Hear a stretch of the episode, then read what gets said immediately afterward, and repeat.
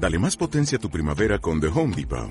Obtén una potencia similar a la de la gasolina para podar, recortar y soplar con el sistema OnePlus de 18 voltios de Ryobi desde solo 89 dólares. Potencia para podar un tercio de un acre con una carga. Potencia para recortar el césped que dura hasta dos horas. Y fuerza de soplado de 110 millas por hora. Todo con una batería intercambiable. Llévate el sistema inalámbrico OnePlus de 18 voltios de Ryobi. Solo en The Home Depot. Haces más. Logras más. Son las 8 de la mañana en Canarias. Caja 7 te ofrece los titulares del día. Hola, ¿qué tal? Buenos días. Todo listo para el comienzo de Fitur, la Feria Internacional de Turismo en Madrid. A las nueve y media de la mañana está previsto que los reyes Felipe y Leticia inauguren la cuadragésimo tercera edición de la feria. El sector turístico confía en que este año marque el de la plena recuperación tras la pandemia. Desde Madrid, el presidente del Cabildo de Tenerife, Pedro Martín, ha incidido en de la noche al día la importancia del turismo peninsular es el segundo mercado para la isla y denuncia, eso sí, los altos precios de los billetes para venir a Canarias. Sale más caro incluso que irse fuera del país. Y no es de recibo que cueste más venir de península a Canarias que a veces lo que pueda hacer de península a Reino Unido o incluso que cueste lo mismo que ir de península a Japón billete para venir a Tenerife. Esa es la asignatura pendiente, pero creo que en algún momento habrá que tomar medidas, tendrá que ser de ámbito nacional porque si no, aquí creo que están eh, los compañeros aéreos pues teniendo, para en el caso de Canarias, un, un lucro por encima de lo que cuesta el billete, muy por encima de lo que cuesta el billete y lo que debería ser, lógicamente, un beneficio empresarial. Por cierto, en Tenerife sigue la polémica por la decisión del Tribunal Superior de Justicia de Canarias que ha resuelto la protección cautelar del monumento a Franco. Estima así el recurso presentado en contra de la decisión del Cabildo Insular de denegar la incoación de un expediente de declaración de bien de interés cultural. El viceconsejero de Cultura del Gobierno canario, Juan Marqués, ha asegurado que el Ejecutivo cumplirá las leyes de memoria histórica y velará por los valores democráticos. Al final ha tenido que ser una decisión de la justicia, aunque de manera cautelar, eso sí, la que mantenga en nuestras calles la estatua de un dictador fascista, una estatua que supone una anomalía en términos democráticos no solo en España, sino en nuestro entorno europeo.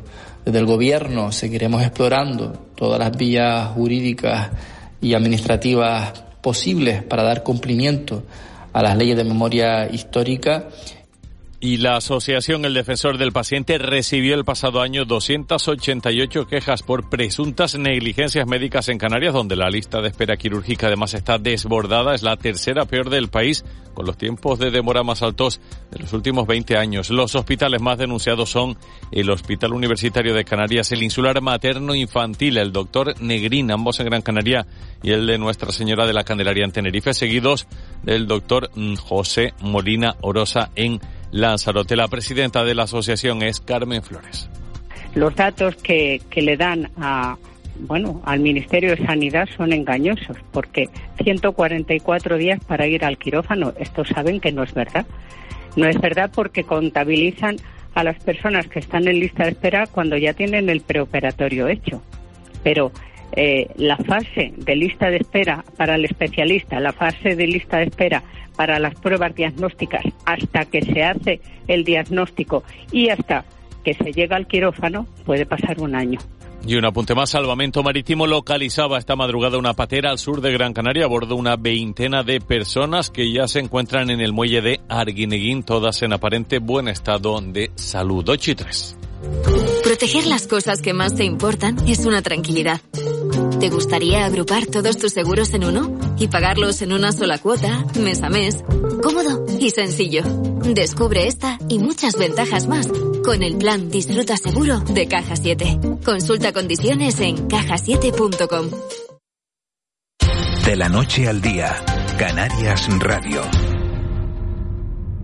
En Cristalam tenemos la solución definitiva para el exceso de calor en edificaciones. Nuestras láminas de control solar 3M para cristal con una reducción térmica de más de un 80% y libres de mantenimiento son eficiencia energética en estado puro, sin obras, sin cambiar los vidrios, en exclusiva en Canarias, solo en Cristalam. Visítanos en cristalam.com. Diviértete con la ópera de cámara The Old Maid and the Thief. La vieja doncella y el ladrón. Ambientada en una emisión de radio de los años 40. 21, 22, 28 y 29 de enero. Entradas a 20 euros. 5 euros para menores de 30 años. Auditorio de Tenerife. Existen muchas rebajas, pero nada como los Opportunities de Worten. Descuentos de hasta un 60% con el precio mínimo garantizado. Envíos gratis en multitud de productos y la mejor financiación. En nuestras 18 tiendas de Canarias y en nuestra web, canarias.worten.es. Worten Opportunities. Mucho más que rebajas. En Hiperdino, sorteamos 10 tarjetas de 100 euros al mes entre todos los tickets identificados. Solo tienes que identificarte en caja con tu app o tarjeta Dino PP y apuntarte al sorteo en hiperdino.es barra sorteo 100. Así de fácil. Hiperdino, los mejores precios de Canarias.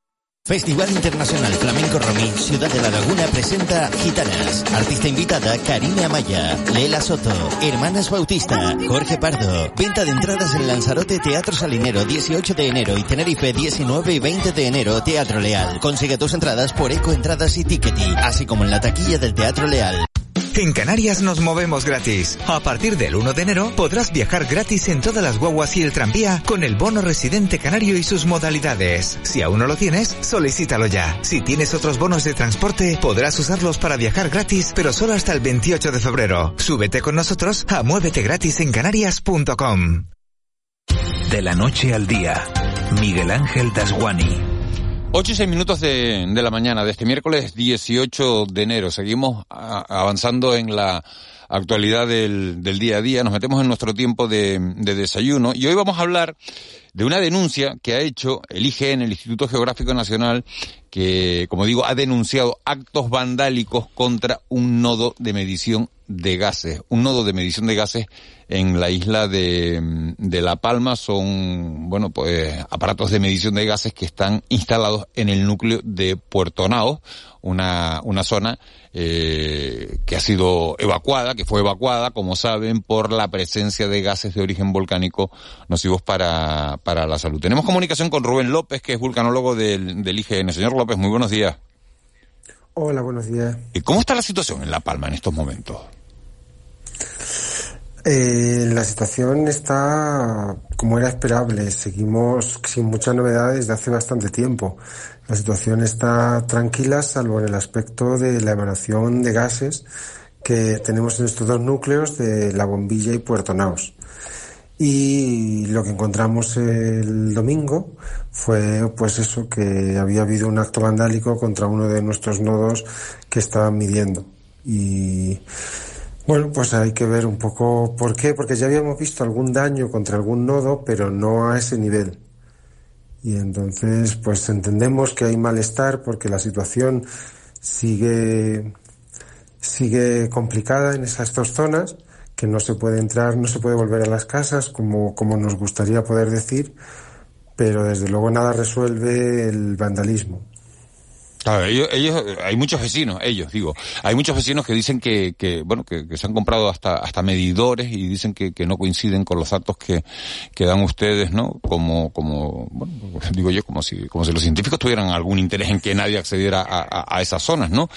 Eh, ¿Atribuye usted a, a, esta situación, a esta discrepancia de, de gente desesperada por tratar de volver a, a sus casas en la, la rotura, el, el ataque a estos aparatos? Bueno, no podemos saberlo con certeza, pero todo parece indicar que tiene algo que ver con eso. Entonces, eh, pues sí hay una pequeña parte de los vecinos que es que, bueno, pues que, que, que, están enfadados con que siga habiendo estas, estas medidas y con que ellos dicen que en algunos momentos puntuales pues la situación eh, no es tan dura como se puede pintar. Y lo cierto es que, que las medidas siguen siendo muy muy altas y sobre todo la inestabilidad de que nos de que no podemos saber si en un punto o en otro de repente puede cambiar la concentración por lo que bueno pues este se estableció un perímetro de seguridad y es el perímetro que sigue habiendo desde desde que estaba la erupción. Llevamos ya más de un año desgraciadamente claro, hay antecedentes de, de situaciones similares en otras partes de, del planeta que nos puedan eh, dar un indicador sobre cuánto tiempo podrían alargarse esos gases en el tiempo? Bueno, tenemos eh, en otras erupciones, en otras zonas eh, de, con actividad volcánica sí que han ocurrido este tipo de fenómenos. Lo que no podemos es saber cuánto tiempo pueden estar, porque cada, mm, cada zona volcánica puede ser diferente y lo que vemos es que, es complicado que se vaya rápidamente. Eh, hay zonas en Azores, hay zonas en Nueva Zelanda, hay zonas en Italia, y sí que hay desgraciadamente este, estas concentraciones, incluso las de Canarias, eh, las de Canarias, las de las de aquí de Puerto Nuestra Bombilla son eh, mayores que las que, que las de estos ejemplos. Eh, buenos días, señor López. ¿Se observa alguna tendencia? ¿Es posible establecer alguna tendencia en todos estos meses de observación?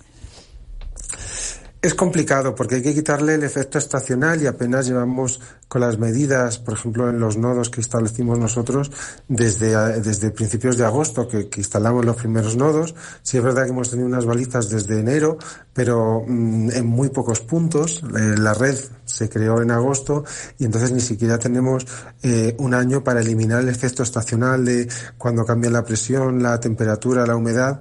Entonces es verdad que cuando, cuando hay un efecto eh, meteorológico como las lluvias, pues puede incrementar o puede disminuir. Entonces, por ahora es muy difícil ver una tendencia. Señor López, buenos días. Mm, ¿La red que tienen ustedes es la misma que la de Involcán? ¿Son eh, o, colaboran ustedes? Porque Involcán también suele comunicar, el otro día también comunicó que, que, que, sus, sensores que han incrementado el número de los que tienen instalados seguían dando unos parámetros, pues bueno, pues pues, pues, pues realmente preocupantes, ¿no? Que impiden el, el, regreso de los vecinos a, a, sus casas. ¿Es la misma? ¿Colaboran? ¿Comparten datos? ¿Esto cómo, cómo funciona? colaboramos y compartimos datos. De hecho, eh, tenemos un grupo de trabajo en el que además enseguida vimos el domingo lo que había ocurrido y, bueno, eh, ellos eh, están poniendo ahora algunos en interiores, los nuestros son en exteriores y estamos todo el rato trabajando en conjunto, sí. ¿Y, y, y qué le hicieron al medidor? ¿Que, le dieron una asada o con un sacho y...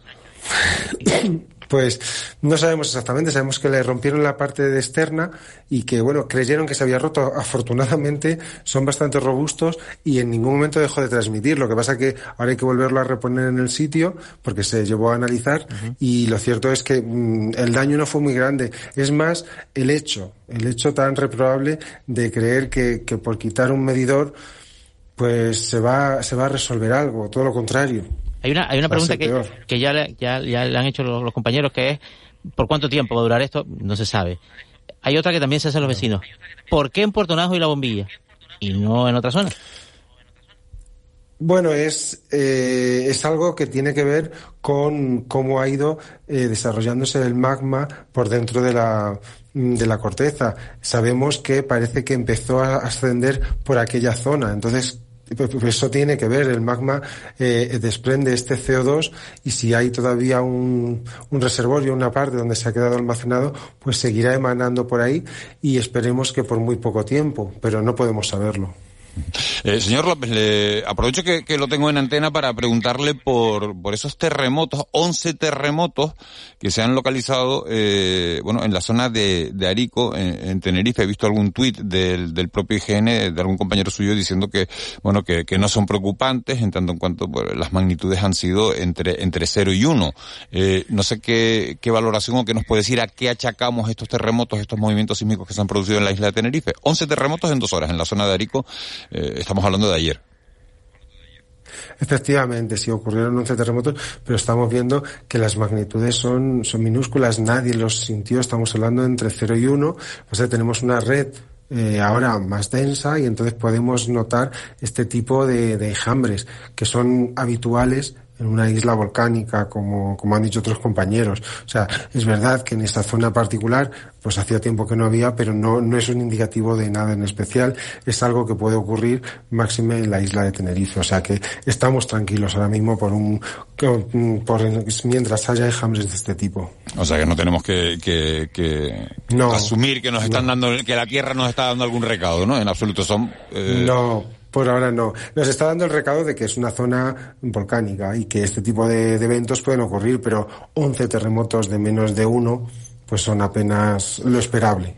Bueno, pues eso se producía en la, en la tarde-noche del lunes. La noticia sí se conocía ayer Eh, Rubén López, gracias por, por, la, por la valoración que, no, que nos ha hecho y por contarnos bueno, pues lo que está sucediendo en la isla de La Palma bueno, y la situación actual de los gases y, bueno, y esos incidentes que se, han, que se han producido. Muchísimas gracias por habernos atendido esta mañana.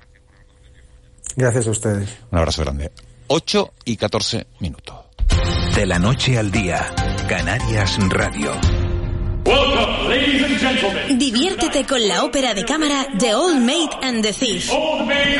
La vieja doncella y el ladrón. Ambientada en una emisión de radio de los años 40. 21, 22, 28 y 29 de enero. Entradas a 20 euros. 5 euros para menores de 30 años. Auditorio de Tenerife. En Cristalam tenemos la solución definitiva para el exceso de calor en edificaciones. Nuestras láminas de control solar 3M para cristal con una reducción térmica de más de un 80% y libres de mantenimiento son eficiencia energética en estado puro. Sin obras, sin cambiar los vidrios. En exclusiva en Canarias. Solo en Cristalam. Visítanos en cristalam.com.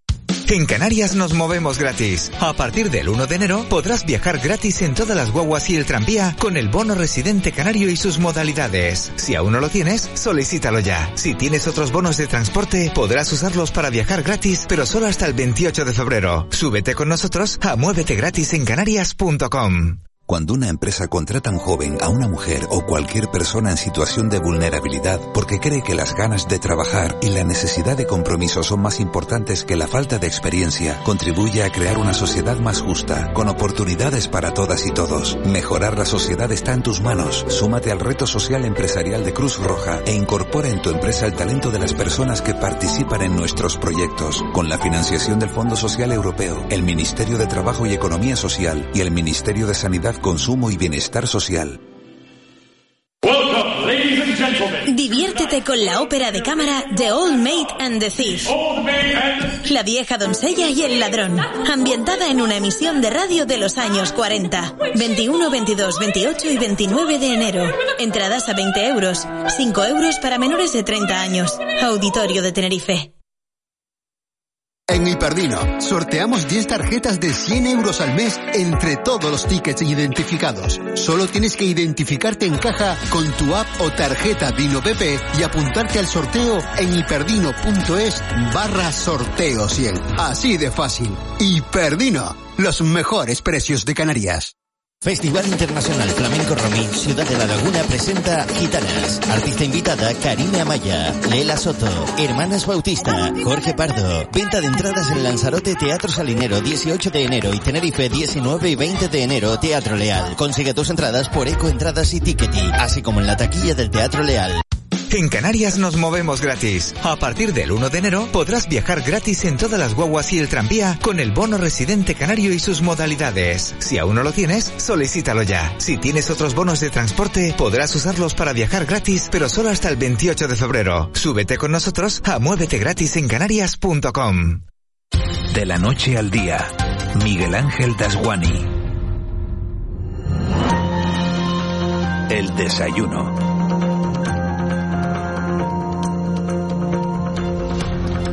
8 y 17 minutos de, de la mañana. Nos metemos en tiempo de, de, desayuno y ese desayuno nos lleva hoy hasta la capital de España, hasta Madrid, porque allí se celebra, se inaugura este mediodía Fitur, la feria turística más importante de nuestro país, una de las tres más importantes de Europa junto a la World Travel Market y la ITV de, de Berlín. Y Canarias llega a esa feria de Madrid como un destino líder. Fíjense, se ha recuperado el 96% de los visitantes que teníamos antes de la pandemia.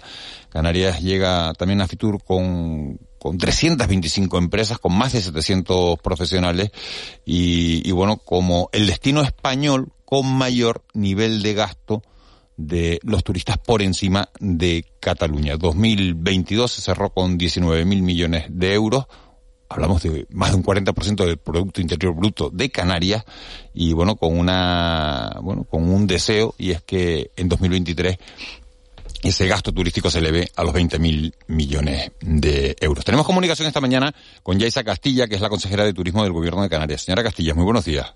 Muy buenos días. ¿Con qué propuestas nuevas se presenta Canarias en Fitur?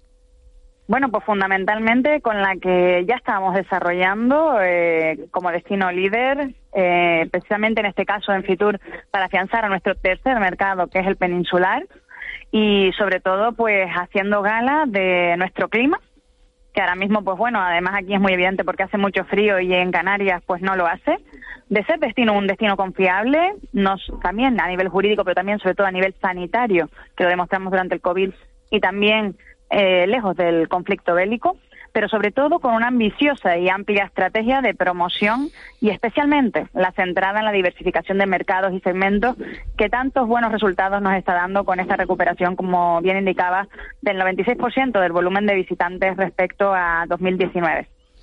Estamos hablando, eh, consejera, de, cifras muy positivas, de la recuperación de visitantes, de un mayor nivel de gasto, de una buena conectividad. Vamos al otro lado. ¿Cuáles son las posibles amenazas a las que se enfrenta Canarias? Bueno, las posibles amenazas las tenemos que tener también en cuenta, ¿no? Porque tenemos, pues, eh, el conflicto geopolítico eh, y conflictos macroeconómicos, por ejemplo, por un lado tenemos la situación de China, que con sus casos de repunte, ¿no? De COVID, eh, pues puede afectar nuevamente a la cadena de suministro a Europa. Habrá que ver qué pasa con eso. Por otro lado, va a haber que ver, va, va, tenemos que analizar si va a haber una mayor implicación de Occidente en la guerra de Ucrania, porque todo esto pues puede suponer también para el año 2023 una, un aumento, ¿no? De la inflación, eh, una presión sobre los precios de la energía, una disminución del poder adquisitivo de las familias por la subida de los tipos de interés de la hipoteca, que hacen que tengan menos renta disponible, y también de todo ese colchón de dinero que han tenido durante todo este tiempo por no poder salir de casa, pues se ven mermados. Estos son riesgos, incertidumbres y amenazas que tenemos que tener presentes, cautelas, pero si algo nos ha demostrado todo este tiempo es que eh, estamos todo el día temiendo al cero turístico otra vez, a que se nos cierre, y hombre, hay que tenerlo en cuenta en el sentido de lo que tenemos, pero lo cierto es que los datos van para otra dirección, como les acabo de decir. Por lo tanto, mm, vamos a cerrar el año con 14,6 millones de turistas, eh, previsiblemente, y una facturación de 19.000 millones aproximadamente. Es decir, eh, vamos a, eh, Canarias es todavía con menos turistas un destino más competitivo y posee una mayor capacidad de riqueza y empleo. Y podemos decir que en turismo hemos salido reforzados, mejores de lo que entramos en una crisis que nos dejó en un cero turístico. Así que bueno, yo creo que todo con prudencia, por supuesto, tenemos que estar muy pendientes de esto y también tenemos que estar pendientes para reaccionar y que Canarias no pierda ninguna oportunidad al respecto. Consejera, buenos días. En la recuperación, En la recuperación turística eh, en Canarias, que se está produciendo con mucha robustez, eso, eso es evidente, pero es asimétrica. Hay islas que van excepcionalmente bien, hay islas que van muy bien y hay islas que van, bueno, mm, se han recuperado, pero eh, no con la no van como un tiro. Y luego está La Palma, que tiene una peculiaridad muy, muy, muy concreta. ¿Por qué está pasando esto y qué puede hacer el gobierno para que, bueno, pues ese, ese viento de cola sople, bueno, pues para todas las islas? Bueno, lo estamos haciendo ya. Yo creo que al fin y al cabo, pues la dependencia de unas islas a otras. Recuerden que el porcentaje del 96% que doy es de toda la comunidad autónoma, con lo cual que ahí se incluyen a todas las islas y después ya los avances de cada isla en particular. no, ¿sí? Respecto a 2019, Tenerife crece un 13, Fuerteventura crece un 20, Gran Canaria baja un 4, La Palma aparte porque ha perdido, plan, ha perdido, ha perdido planta. O sea que, que es asimétrica esa recuperación. Sí, es asimétrica, por supuesto. ¿Por qué? Porque dependen de diferentes mercados. Cada isla pues tiene más fuerza en unos mercados o en otros. Por ejemplo, eh, hemos recuperado parte del mercado, bueno, parte no, ya casi en su totalidad, 99% del mercado británico. Las islas que tengan mayor presencia eh, de, mercado, de este mercado pues tendrán un mayor porcentaje de recuperación probablemente. En el mercado alemán hemos recuperado un 84%, los nórdicos un 75%. Esto afecta indudablemente a casos como los que comentas. También hay que decir que esta, eh, este descenso, ¿no? de que todavía que nos falta por recuperar al 100%, está siendo compensado con la estrategia de diversificación de mercados que hemos implementado desde el principio de la legislatura em, en Canarias, como por ejemplo los datos que de Francia, de Italia, de los Países Bajos, de Dinamarca o el propio peninsular, que estamos ahora en Fitur, vienen a compensar precisamente esos porcentajes de merma y donde mayor crecimiento tenemos, con lo cual que yo creo que tenemos que seguir en esa promoción eh, para que, pues bueno, más fuerte y sobre todo más personalizada, que es lo que iniciamos ya hace tiempo, sobre todo en dos segmentos vinculados a larga estancia, también los remote workers, los silver plus, con, que son los mayores de 55 años y tienen estancias de 30 a 90 días para un mayor gasto en destino y una menor dependencia de la conectividad. Pero voy a darles un dato, yo creo que es muy importante y que demuestra también estos porcentajes, los resultados que estamos teniendo en general y es que en 2022 lanzamos casi 2.000 millones de impactos hacia nuestros potenciales turistas, supone un 119% más que en 2021. En 2022 realizamos más de 9.000 grupos de anuncios, estamos hablando de un 70% más que el año anterior, y esto lo hicimos en 20 mercados, y dirigido a 15 motivaciones diferentes de viaje. Esta es la mayor prueba de nuestra apuesta, que además sin precedentes en la historia del turismo de Canarias, para la captación de los clientes de los distintos mercados, diferentes segmentos, y creo que hemos recuperado nuestro turismo y ganado en rentabilidad. Este yo creo que es el camino a seguir.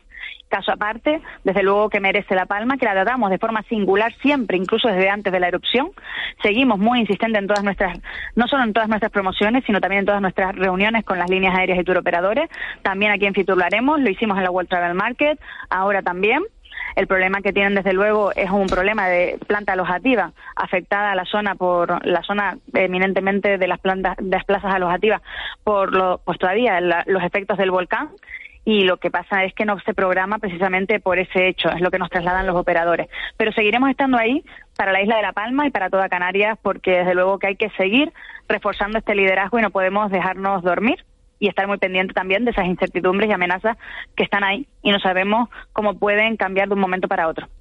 Eh, buenos días, eh, consejera. Eh, ha dicho, ha, dado usted una cifra, ¿no? De, de, impactos publicitarios. La verdad que es abrumador, ¿no? El, número mm. de impactos. ¿Qué nuevos mercados en el, en el objetivo, usted habla también de que el, objetivo de esta promoción es diversificar mercados. Ha mencionado algunos, eh, diversificación de mercados y de segmentos. Eh, yo la pregunta es, ¿qué nuevos mercados hay en, en el objetivo y qué nuevos segmentos hay en el objetivo? Bueno, los segmentos vamos a seguir trabajando para afianzar la llegada de teletrabajadores y de los silver. Creo que es muy importante. Esto en cuanto a segmentos. Y en cuanto a países, eh, creo que es necesario pues reforzar la estrategia con los que ya están dando síntomas o signos positivos, como señalé, Francia, Italia y Países Bajos, entre otros, y también podemos tenemos margen de crecimiento todavía en Italia y en Dinamarca, eh, entre otros, ¿no? Creo que tenemos que hacer todo ese entorno europeo y también haciendo un pues un checklist, ¿no? De dónde podemos eh, mejorar todavía aún más si cabe, lo seguiremos haciendo desde la empresa pública desde Promotur y ahí seguiremos impactando con la potencia que sea necesaria y apelando a todos los atributos que sepamos que esos destinatarios del mensaje, esos potenciales turistas les gustaría disfrutar y para que puedan venir a las Islas Canarias. Consejera, eh, hay un asunto del que hemos hablado, de, por lo menos en esta casa, eh, en los últimos días, y es que eh, muchos turistas que vienen a, Canarias, que al final los cabildos tienen que competir entre sí, porque el turista que va a Gran Canaria va a Gran Canaria, el que va a Tenerife va a Tenerife, el que va a Fuerteventura o a Lanzarote, porque después no se pueden mover entre islas, porque los billetes son tan caros para ellos al moverse entre islas que no tienen esa, esa posibilidad, ni siquiera se, se lo plantean. ¿Hay algún planteamiento por parte del gobierno de Canarias para que esto no sea así, para que un, un turista que llega a Lanzarote eh, pueda desplazarse sin que los precios se le disparen a Fuerteventura? ¿O de entre Tenerife y Gran Canaria? ¿O entre La Palma y, La Gomera? Me da igual. Sí, bueno, yo creo que hay algo que no se puede discutir y es el 75% porque es un derecho de todos los canarios y canarias y no podemos retroceder, eso por un lado, pero sí que es cierto que a mí por lo menos me gustaría, ya no sé si me dará tiempo con lo que me queda de legislatura, pero siempre lo he tenido en mente, lo que pasa que por los años que hemos tenido que gestionar las crisis con el COVID y demás, no nos lo ha permitido, pero es algo que también a mí siempre me ha inquietado, ¿no? Que ese turista que viene a una isla directamente pueda desplazarse a otra isla eh, con algún tipo de fórmula, ¿no? Eh, dentro de la región que no tengas tanto coste para, para el turista, pero siempre y cuando diferenciando lo que es una cosa de la bonificación del descuento residente y esto. Creo que esto es una cuestión de que nos sentemos a negociar eh, pues con los operadores regionales, hablar posibilidades de cooperación y bueno, yo desde luego que espero, pues bueno, que eso se pueda llegar a hacer en algún momento, porque realmente así lo deseo y creo que así es más fácil también que se distribuya todavía aún más si cabe la riqueza que genera el turismo y que aprovechen en todas las islas mejor el efecto tractor. Pero es un deseo, no, no se está trabajando en este sentido. No estamos trabajando con acciones específicas porque no nos ha dado tiempo, pero desde luego que es algo que tengo en la cabeza y me gustaría por lo menos dejar la semilla plantada para que pues en la siguiente legislatura se camine en ese, en ese camino. Yaisa Castilla, consejera de, Turismo del Gobierno de Canarias. Muchísimas gracias por habernos atendido esta mañana y que, y que vaya muy bien Fitur. Muchísimas gracias, buen día. Buen día. 8 y 29. De la noche al día, Canarias Radio. En Hiperdino, sorteamos 10 tarjetas de 100 euros al mes entre todos los tickets identificados. Solo tienes que identificarte en caja con tu app o tarjeta Dino PP y apuntarte al sorteo en hiperdino.es barra sorteo 100. Así de fácil. Hiperdino, los mejores precios de Canarias. Diviértete con la ópera de cámara The Old Maid and the Thief. La vieja doncella y el ladrón. Ambientada en una emisión de radio de los años 40. 21, 22, 28 y 29 de enero. Entradas a 20 euros. 5 euros para menores de 30 años. Auditorio de Tenerife.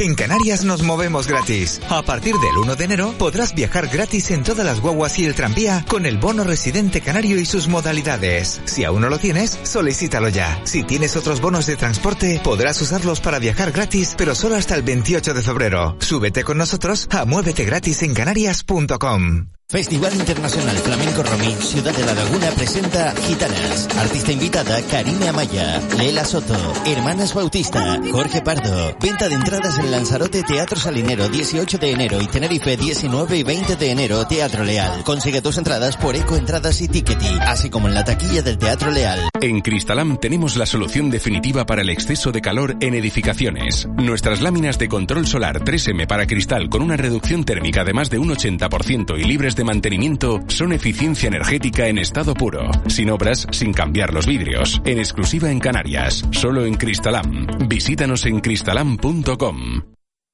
De la noche al día, Miguel Ángel Dasguani. 8 y 31 minutos de, de, la mañana de este miércoles 18 de enero. Vamos a retomar uno de los asuntos que hemos tocado esta mañana y es esa sentencia del Tribunal Superior de Justicia de Canarias que ha declarado como saben, en, la tarde de ayer, por lo menos ayer por la tarde conocíamos la noticia, la protección cautelar del monumento, del conocido como Monumento a Franco en, en Santa Cruz de, Tenerife. El TCJ toma esta medida, esta medida de protección cautelar, eh, bueno, hasta en tanto eh, no se resuelva el recurso presentado por una asociación, la, la Asociación San Miguel Arcángel, contra la resolución del Cabildo de Tenerife de denegar la incoación de un expediente de declaración de bien de interés cultural del mismo. Esta mañana le preguntábamos a Pedro Martín, al presidente del Cabildo, que por qué no se había incoado ese expediente y dice que bueno que ellos apoyan en dos informes, uno de la universidad y en otro informe más que dicen que bueno que no es un bien de interés cultural. Tenemos comunicación con Aarón Afonso, que es el director insular de coordinación y apoyo al presidente en el Cabildo de, de Tenerife. Señor Afonso, muy buenos días. Muy buenos días, Miguel Ángel. No hablaba, muy, muy afectuoso a todos los oyentes. Sí, no hablaba con ustedes desde que era consejero del gobierno, ¿no? Fíjense, han, pasado ya unos años. han, pasado, han pasado unos cuantos añitos fue usted, eh, hay que recordar en la etapa de Patricia Hernández como vicepresidenta, eh, consejero de, de, presidencia. Señor Afonso, eh, ¿por qué eh, eh, el Cabildo de Tenerife no, no ha tramitado ese expediente que ahora le echa en cara el TCJ? Bueno, lo primero que hay que aclarar es que tramitado sí se ha tramitado. Es decir, la ley de patrimonio cultural, cuando, cuando hay una solicitud formulada en este caso por una asociación, eh, que es legítimo, solicita que se inicie un expediente para declarar un bien de interés cultural, tiene que analizarse si se dan las condiciones para, para poder impulsar ese expediente. Por lo tanto, lo primero que tiene que determinarse es si se admite o no o si se incoa o no el, el citado expediente, dándote la posibilidad de desestimar esa posibilidad si no reúnen las condiciones que establece la ley de patrimonio cultural. Tenemos que decir que el monumento de Franco, los términos que, está recogido en la ley de patrimonio cultural, la única posibilidad eh, de declararlo es un bien de interés cultural de, con categoría de monumento. Y para eso tienen que darse una serie de condiciones. En este caso, al ser una escultura, tiene que quedar acreditado que tiene unos valores artísticos excepcionales que le hacen merecedor de esa protección. Y eso es lo que se analizó eh, por el Servicio Técnico de Patrimonio Histórico del, Cabildo, eh, que además eh, se apoyó en un informe solicitado a la Universidad de la, de la Laguna, porque en el ámbito del Cabildo no tenemos expertos en escultura contemporánea y por tanto era necesario solicitar ese informe a la Universidad de La Laguna, eh, que fue emitido por la Facultad de Bellas Artes de la citada universidad, concluyendo eh, que el monumento de Franco, de Juan Ábalos, no poseía valores artísticos excepcionales. Y estos motivos fueron los que se en la resolución de marzo de 2022 para desestimar la solicitud de la asociación y, por tanto, no incoar este, este expediente.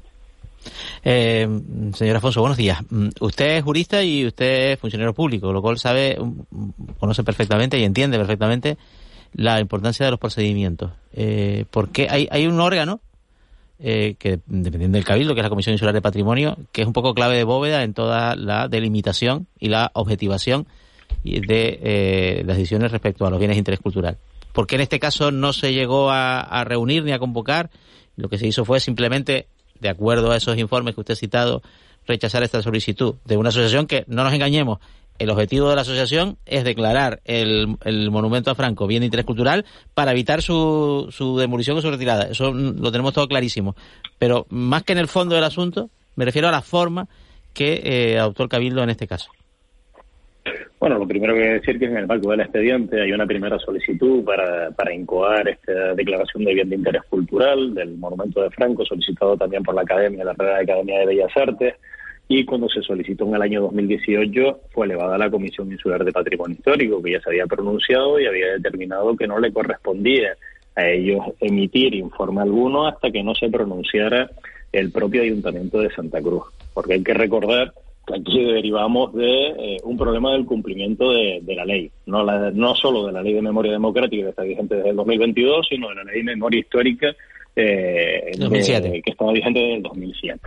Y ahí, como, todos recordarán, había una, una denuncia formulada eh, contra el Ayuntamiento de Santa Cruz por no dar cumplimiento a la ley de memoria histórica que derivó que Santa Cruz, a través de, de un encargo, pues determinó que a través de los expertos pertinentes hicieran un análisis de aquellos vestigios franquistas también que existían en el municipio eh, para determinar si se adecuaban o no eh, a las previsiones de la ley y proceder en su caso a su retirada. Hay un primer momento donde la Comisión Insular determina que hasta que no se emitiera ese informe, pues encargado por el Ayuntamiento de Santa Cruz, eh, no, produce, no procedía pronunciarse al respecto. Posteriormente, han habido otros hechos que son relevantes, no solo el informe emitido por Santa Cruz, sino la comisión constituida por parte del Gobierno de Canarias, donde de manera clara se ha determinado cuáles son los vestigios franquistas que existen en el municipio, en este caso, y en, algunos casos donde procede su retirada y en otros donde debe procederse a renombrar, pues en el caso de algunas calles, eh, por ejemplo, para dar cumplimiento a la citada ley.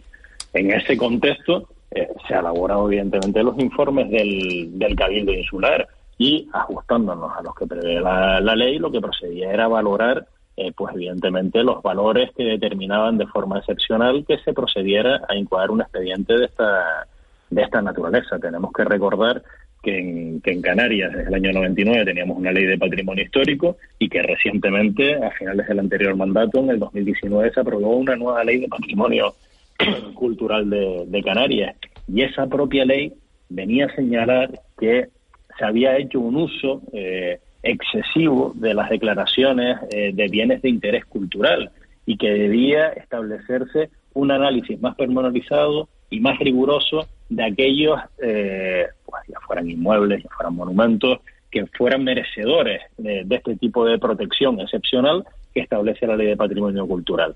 Y en esos términos es lo que se efectúa el análisis por parte de, de la propia corporación insular y apoyada por, eh, desde el punto de vista académico, donde está el conocimiento, como es la Facultad de Bellas Artes, donde hay expertos en escultura contemporánea y donde se realiza un análisis de la figura eh, desde el punto de vista de las principales fuentes bibliográficas del arte contemporáneo del escultor, de Juan Ábalos, por un lado, donde viene a concluirse eh, pues, que no tuvo un papel especialmente destacado ni significativo en, España. ¿Y el TCJ recibió esos informes, señor Afonso?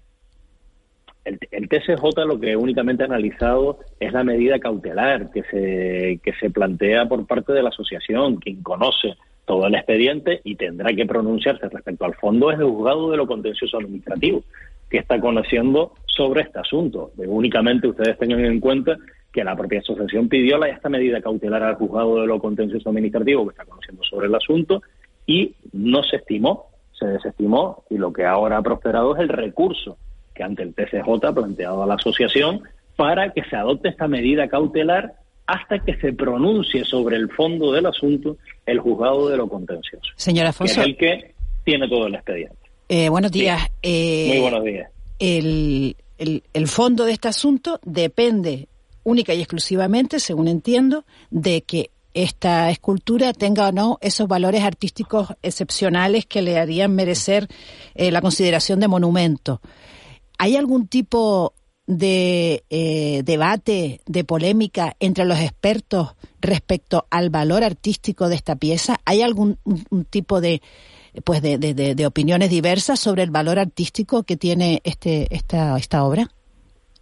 En, el marco del expediente se han aportado por parte de la asociación algunos informes donde vienen a, a determinar o tratar de justificar que esos valores artísticos existen pero el análisis técnico que se efectuó por parte del, Cabildo Insular fue contraponer el informe emitido por, eh, por la Universidad de La Laguna, por la Facultad de Bellas Artes, como decimos, integrada por personas que son expertas en el análisis de la escultura contemporánea en España, y eh, los informes aportados por parte de la asociación que no rebatían el, el, informe emitido por la, por la Facultad de Bellas Artes. Tengan en cuenta que ese informe emitido por la Facultad de Bellas Artes y la propuesta fue en el trámite, evidentemente, de, audiencia, fue comunicado a la asociación antes de editar la resolución por la cual no se estima incoar este expediente de este expediente de declaración de bien de interés cultural.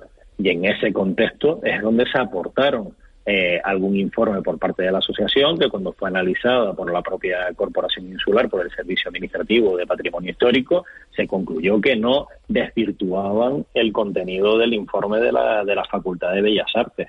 Entonces, eh, y, piensen que ni siquiera respecto al fondo va a determinar que este, este mm, monumento sea finalmente declarado bien de interés cultural. Aquí lo que se está dilucidando desde el punto de vista judicial es si debe incoarse o no el expediente y seguir el trámite correspondiente. El análisis técnico y, jurídico que se efectuó por este cabildo que ni siquiera era merecedor de iniciar ese expediente. ¿Y qué instituciones, eh, eh, los, los, recurrentes, o sea, los que están a favor de, de, su declaración como bien de interés cultural, eh, en qué expertos, se, en qué institución cultural se fundamentan esa opinión?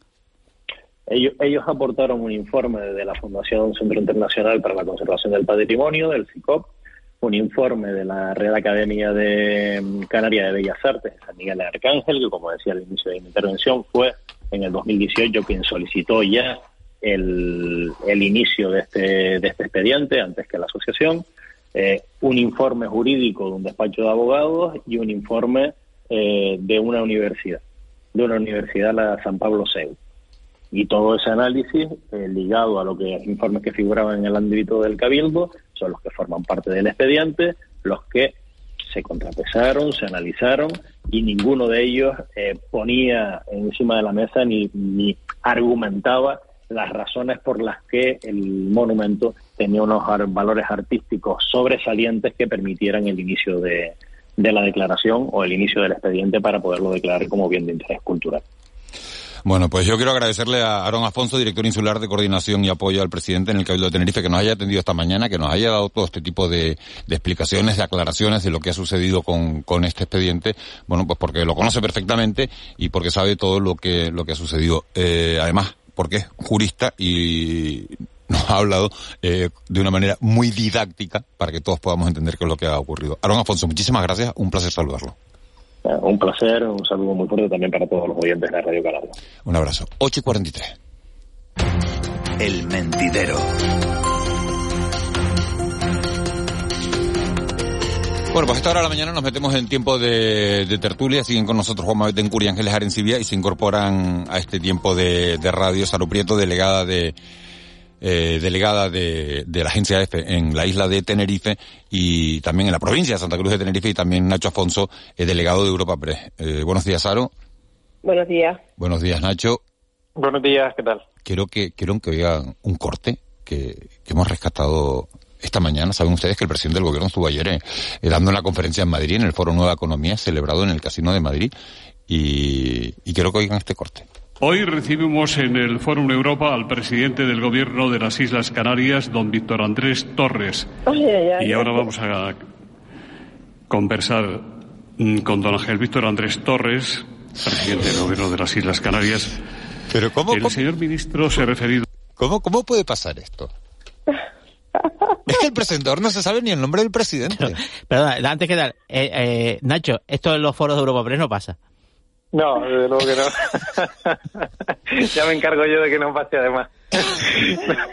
no, Ay, tremendo, Dios. tremendo. Hombre, a lo mejor hemos descubierto un segundo apellido, un segundo nombre en el DNI del, del presidente. Tercero ¿no? ya, tercero. Como Valdano. Tercero. Total. A mí me a mí me da un poco de pena, ¿no? Del presentador, aunque me da que a él le da igual. ¿no? ¿O no? Eh, No sé.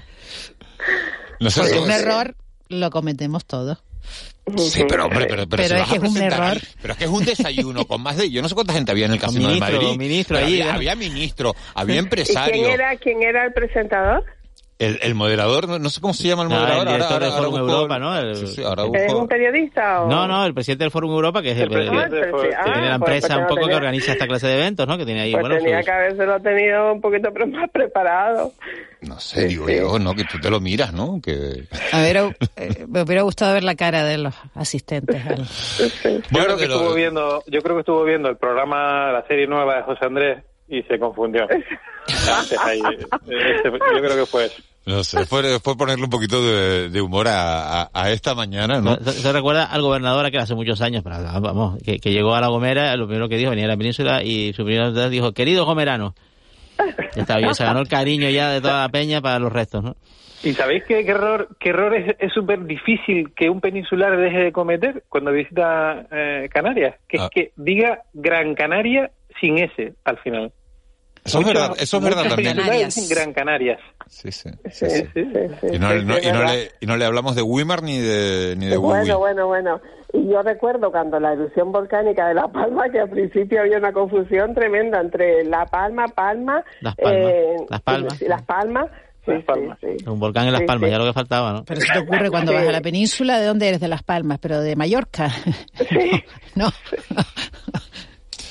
Bueno, eh, miren que ha dado que hablar el... Yo no sé, eh, Europa Press no lo he visto, eh, Nacho, no sé si ustedes sacaron la noticia de, del... eh, tengo que decirlo, porque la- yo, yo la he visto en la agencia F, ¿no?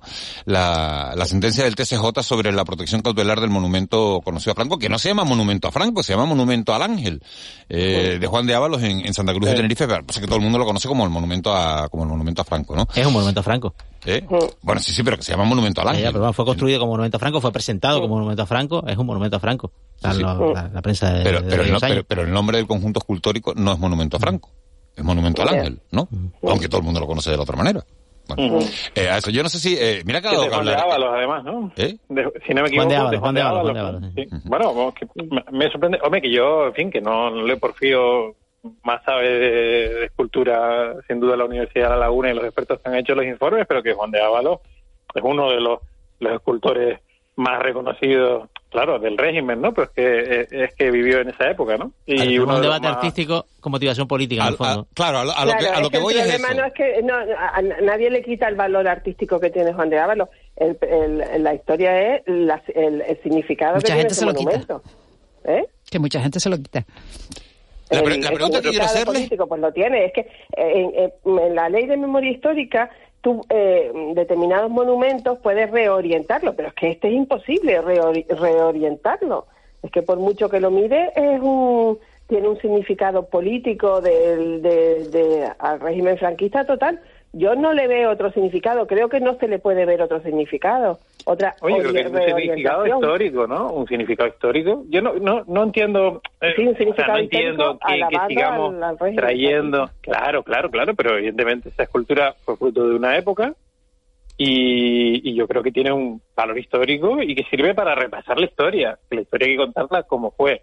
¿eh? Pero Lo que- lo que dice la ley no es que- alabando, que se- no claro. alabando al dictador. Lo que dice la ley es que se puede resignificar. Por ejemplo, la Cruz de los Caídos, que por ejemplo el libro de Santa Cruz de Tenerife, se podría, se puede, se, se, se podía y se puede, y se, incluso yo, yo afirmo que se debe resignificar eh, en el sentido de, bueno, nunca más una guerra entre españoles, ¿no? Que es un poco el mensaje que intenta transmitir ahora el Valle de los Caídos, porque ahora es el Valle de todos los caídos, no solamente de los caídos de un bando, ¿no?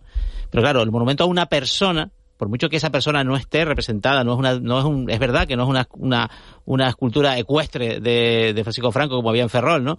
Eh, pero si es el homenaje a una persona en concreto, eh, ¿cómo se resignifica eso? ¿No se puede convertir en el monumento a los oroperos de golpe? Bueno, ¿no? pero es pero yo no entiendo que haya que resi- yo no entiendo que haya que resignificar en el sentido de darle otro significado. Creo que debe servir para contar y para hablar de la historia que Pero eso no es lo que vivimos. la, pero eso Nacho, eso Sí, no, pero yo, eso no es lo que yo dice la creo ley. que eso no la- Pero, Nacho, yo este hombre- pienso que eso no le añade más a la historia. Eh, la historia la contamos en los libros, la historia la podemos ver en determinados episodios, pero mm, ¿tú crees que ese monumento aporta algo más a la historia? Vamos, mantener un monumento. hombre, todo- un, todo un aporta, claro, monumento. pues es fruto de lo que fue. Yo creo que, de todas maneras, tampoco yo soy partidario de que las esculturas tienen que estar todas en el- los sitios originales en las que lo que me- lo que no me gusta es pensar que algo que tiene un valor histórico y cultural pues está digamos eh, encerrado en un almacén eh, yo creo que si se retiran las esculturas pues se puede plantear hacer un, un museo un centro que aglutine de alguna manera pues determinadas obras y que de paso se cuente la historia con eh, todos sus detalles y se haga apología de la hermandad entre españoles, en fin.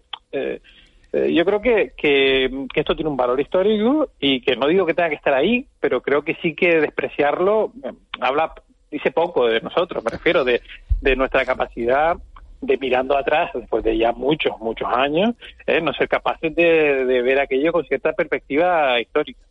Eh, yo opino totalmente lo contrario que tú, Nacho. Yo creo que esto es un monumento a un dictador que fue un, un sátrapa, un hombre que causó, bueno, la ruina de mucha gente, las muertes, etcétera, etcétera, y que no debe estar. O sea, un monumento a un dictador que es en contra de los valores democráticos eh, no debe ser, no debe estar en nuestras calles. Esa es mi opinión. Eso es lo que dice la ley de 2007 y la ley canaria. Son, sobre eso no, Sí, no hay yo- discusión. yo la única entiendo- manera, la única manera de, de evitar su, la única manera de evitar su retirada es si se le reconoce, que es el objetivo de la asociación esta, de San Miguel Arcángel, eh, es un, un valor catalogado, o sea, no que consideremos subjetivamente, sino que quede registrado formalmente que se convierte en bien de interés cultural. Y entonces se salvaría. Por, de ahí el propósito un Hay que poco. considerarle es- valor artístico excepcional para ser considerado monumento, según nos ha explicado. Sí, sí, correcto, correcto. Alfonso. Correcto, correcto. Sí. Porque es, que- claro, porque es un asunto que tiene que es curioso porque este asunto no lo podemos resolver nosotros, no lo podemos resolver ma- eh, con independencia incluso de nuestra inscripción ideológica. Es, es un debate entre expertos en, en escultura contemporánea española, ya está. O sea, mm, Y en principio parece que no tiene ese, esa consideración, o por lo menos para el Cabildo, según tengo entendido yo, que en una primera consideración consi- mm, estiman que no tiene ese valor para ser un bien de interés cultural, ¿no? Otra cosa es, bueno, otra no cosa es, otra no cosa es si, si, si, si, si, si- que es un poco lo que dice la sentencia, si el procedimiento seguido por el cabildo es el adecuado. Porque lógicamente la asociación esta lo recurrió y de momento lo ha Sí. ganado. Cuidado, ¿eh? Bueno, les cambio el, el asunto. Me voy a la península, me voy a Castilla y León. Vaya bronca que hay entre Partido Popular y Vox ante ese plan antiabortista de, de Vox. ¿Se puede romper el gobierno en Castilla y León? Hombre, ahí cuando tú te alías con determinados partidos tienes que pagar un peaje. Y, y yo creo que, que gobernar en este caso con Vox no es fácil. No es fácil. Y para el PP se le presenta un, sapo difícil de tragar porque eh, el PP yo quiero creo que intenta moderar uh, su, su posición política y mm, ir encaminarse hacia un centro y el y Vox no le deja.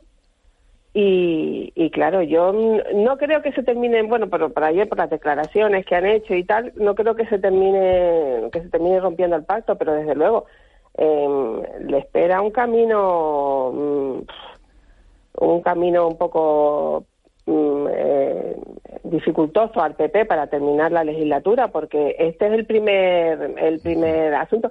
De todas formas, el vicepresidente este del gobierno de Castilla y León es como el de la Junta. Eh, yo, no entiendo de embarazos, yo, ¿sabes? Vaya, vaya, vaya personaje, ¿no? Eh, eh, efectivamente, hay que tener más responsabilidad política cuando se ocupa un cargo de esto, ¿no? Y cuando se habla de temas tan delicados como, como, como el aborto. Entonces hay, hay que tener otra preparación, no saltar. De hecho, en el, no se sabe ni el contenido de la propuesta todavía. Eh, claro, perdona que te interrumpa, acaba de salir un despacho de, Europa Press, no sé si tu agencia F eh, lo tiene colgado, pero me ha saltado eh, la alerta de, Europa Press. El ministro del Interior de Ucrania, ah, entre los 16 muertos en un accidente de, helicóptero, había... Se estrelló contra una guardería, cerca de una guardería, no contra guardería. Ha habido un accidente esta mañana cerca de una guardería, hay varios muertos y entre ellos está el ministro del, del Interior de Ucrania y otros altos cargos del ministerio. Hay 16 muertos en ese accidente de, helicóptero que ha ocurrido esta misma mañana en la, en la ciudad ucraniana de Brovary, que está situada en la, en la región de, de Kiev. Esa es la, la información de, de última hora y bueno, información que, le, que les contamos eh, prácticamente en tiempo desde que la, desde que la hemos conocido. Eh, no, no termina esto, ¿no? No, esta, guerra es horrible. En este caso es un accidente o, bueno, sí. encima, ¿no? Claro, pero eso es normal, o sea, hay miles de vuelos todos los días, situaciones de riesgo que se asumen y que, en fin, la muerte en accidente de, de personas que se mueven en, por medios aéreos durante un episodio de guerra, pues, bueno, ha ocurrido muchísimas veces, hay muchos precedentes, ¿no? Bueno, lo lamentamos, por supuesto, pero, pero, pero es así, ¿no? Eh, sobre lo de Castilla y León, yo, yo entiendo, yo eh, creo sobre, esto nada más decir que F también sacó las noticias hace 20 minutos, ¿eh? que están, están las dos agencias aquí, por lo menos para hacer el tiempo. Yo sé que no son competencia, pero, pero sí, pero sí. Oye, se habla de Europa Press, se habla de la agencia F, eh, las dos agencias han, han sacado la noticia. Eh, Juanma, te interrumpí. No, esto de, yo, yo creo que al Partido Popular sí le interesa romper ese pacto en Castilla y León. Por dos motivos. Primero, porque, mmm, eh, rompe con la dinámica que, que, vuelve a utilizar el gobierno y el Partido Socialista, de decir, bueno, la, ultraderecha, el PP es prisionero de la ultraderecha, eh, rompe con ese discurso, que era un discurso bastante gastado y que ya, de hecho, en las últimas elecciones pues no había funcionado, pero elecciones autonómicas, por ejemplo las de Madrid, eh, eh, pero que ha vuelto un poco a resucitar estos días y lo hemos visto en las comparecencias de la misma portavoz del gobierno en el Consejo de Ministros. Punto dos, le permite al Partido Popular decirle al gobierno, a Pedro Sánchez es eh, yo no me dejo chantajear por mis socios, tú sí. Por Esquerra Republicana, en este caso, con la reforma de la ley de la sedición y la malversación, ¿no? Y creo que por motivos puramente tácticos y de conveniencia electoral, esta posibilidad que plantea Mañueco, el presidente de Castilla y León, de, disolver, el, allí se llaman, creo que las, cortes se llaman, no creo, de, Castilla y León, de la Junta de Castilla y León, y, y, pegar las elecciones autonómicas a, a, la, a la convocatoria que ya está convocada en las locales, Em, creo que al PP le, o sea, me, parecería inteligente que lo hiciera, sinceramente. Pero fíjate que Vox es el primero que dice, bueno, pues si esto no se cumple, revisamos, rompemos. Y ha recogido velas. En estos últimos días, o sea, de, uno de los portavoces, creo que fue Garriga, eh, fue a romper, o sea, amenazar con, con esa posibilidad y, y, después han, han, recogido, ¿no? Que, que, no, bueno, se va, a, se va a hablar, pero no, no se habla ya de ruptura, ¿no? Problema con este tema es que además Vox, eh, que digamos un poco expone esta, esto en forma de ocurrencia, eh, aprovechando, digamos, o, reutilizando el, el, plan de Víctor Orbán en, Hungría, porque esto de, escuchar el latido que, que el Castilla y León se planteaba como algo teóricamente opcional y tal, en Hungría es obligado es obligado. O sea, todas las madres antes de, abortar tenían la obligación de escuchar el latido del, del bebé, ¿no? Perfecto. Entonces, eh, y cuando se le pregunta a Vox en Castilla y León sobre este tema, dice, bueno, no, nos parece bien, no, nosotros no vamos a obligar a nadie, pero el, el modelo de Hungría nos parece bastante bien, bastante bien. ¿no? Eh, entonces, claro, e, esa, esa, ese doble discurso o esa duda eh, sobre qué es lo que está buscando eh, Vox con esto, pues también evidentemente genera dudas adicionales. ¿no? Yo creo que esto no, no tiene pinta de que vaya a llegar a romper el gobierno en Castilla y León, no, tiene mucha pinta. Yo creo que sí que, digamos, sirve al PP eh, y le está sirviendo de laboratorio de pruebas de qué supone gobernar con Vox, porque ya sabemos que uno de los escenarios muy factibles a partir de las próximas elecciones generales sería un gobierno del PP con, con Vox. ¿no? Con Vox en el gobierno de alguna manera o, bueno, con Vox de la manera que se quiera. Pero una mayoría absoluta del PP pues parece poco probable, ¿no? Y también del PSOE. Uno, unos buscando la mayoría absoluta, Nacho, y casi terminamos, eh, y otros con, que gobiernan un cabildo con dos, con dos consejeros, ¿no? El caso de Sergio Llorente en la isla de, de Fuerteventura, Coalición y Partido Popular le dicen que, que no se puede, con dos consejeros que no se puede gobernar un cabildo de 23. Sí, sí. Y, y además es que no pueden ni celebrar consejos de gobierno. Pero Y él sigue ahí, ¿eh? Y él sigue ahí, RQR. Yo creo que ya mm, ha llegado una situación en la que en la que ya debe dar un paso a un lado. ¿Y cómo Es se mucho ahorro, ¿eh? Mucho ahorro, ¿eh? ¿Cómo, cómo se, Sí, cómo se cómo se resuelve la luego- situación? Porque la única salida parece que es una moción de censura con, con Partido Socialista, con Partido Popular, eh, con Coalición Canaria, y eso no sé yo si a cuatro meses de unas elecciones alguien se arriesga, ¿no? Sí, pero quedan cuatro meses. Cuatro meses entre lo que se celebran las elecciones, cinco, seis, porque a lo mejor el cabildo no toma posesión hasta junio por ahí.